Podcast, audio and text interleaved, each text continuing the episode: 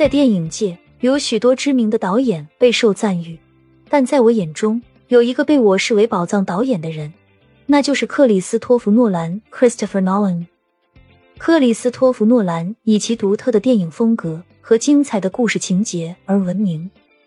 他的电影作品常常融合了科幻、惊悚和心理元素，给观众带来震撼和思考。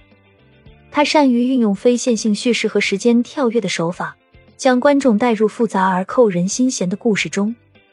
诺兰的电影作品充满了哲学和道德的思考，让观众不仅仅是享受电影带来的视觉盛宴。更能引发深入的思考和讨论。他的作品常常涉及到人类的意识、记忆、身份和道德选择等主题，引导观众思考人性的复杂性和社会的伦理困境。除了故事情节的吸引力，诺兰的电影制作也备受赞誉。他善于运用特效和实景拍摄相结合的方式，创造出逼真而震撼的视觉效果。他对细节的追求和对影像语言的运用。使得他的电影作品在视觉上具有强烈的冲击力。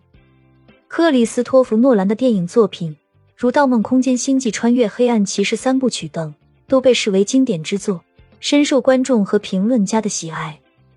他的作品既能满足观众对娱乐的需求，又能引发观众对社会和人性的思考，这正是我眼中他成为宝藏导演的原因。